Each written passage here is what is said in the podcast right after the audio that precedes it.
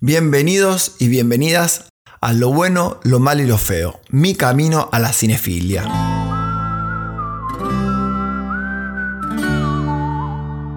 Mi nombre es Leandro Urrere y soy actor egresado de la Escuela de Teatro de Rosario.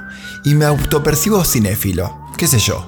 Desde chico me gusta ir al cine y buscar información por qué esta película es un clásico o por qué fue importante en una época. Si me preguntas cuáles son mis películas preferidas o cuáles son los clásicos que deberías ver, en este pequeño y humilde podcast encontrarás mi respuesta. Creo que es obligación de los cinéfilos recomendar cosas fuera del radar más tradicional. Creo que el cine, como cualquier otra materia artística, tiene que ser compartido y discutido. Prefiero mil veces discutir sobre la interpretación de una película o de las actuaciones de una obra o de la paleta de colores de una pintura que sobre el clima. El arte como medio para el crecimiento personal o para la interacción de nosotros y el mundo que nos rodea. Y si bien existen cientos de listas en internet de las películas que debes ver sí o sí antes de que te atropelle un tren mientras estás comiendo un helado de crema, esas listas a veces están llenas de clásicos y que recomiendo muchísimo. Pero en este podcast te voy a decir lo que para mí, y sí, solo para mí, son películas que quizás no conocías y de verdad vale la pena verlas. Algunas son clásicas, es verdad, pero algunas son más independientes. A veces se cree que los cinéfilos solo vemos películas de Ucrania porque nos hacemos los cool, y es verdad. Nos queremos hacer los cool. Pero si te recomiendo alguna película vieja o de culto, o porque no de Ucrania, es porque quizás te pueda sorprender.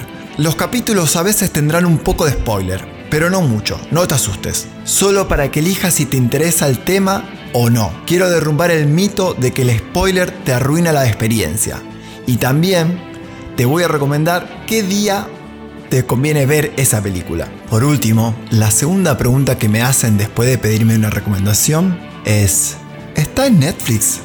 Y la verdad que se me hierve la sangre. Acabo de hablar 5 minutos para que elijas ver solo películas que están en Netflix? Bueno, no sé.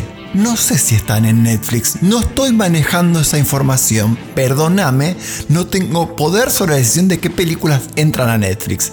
Pero créeme, te lo juro, guiño, todas estas películas están en internet.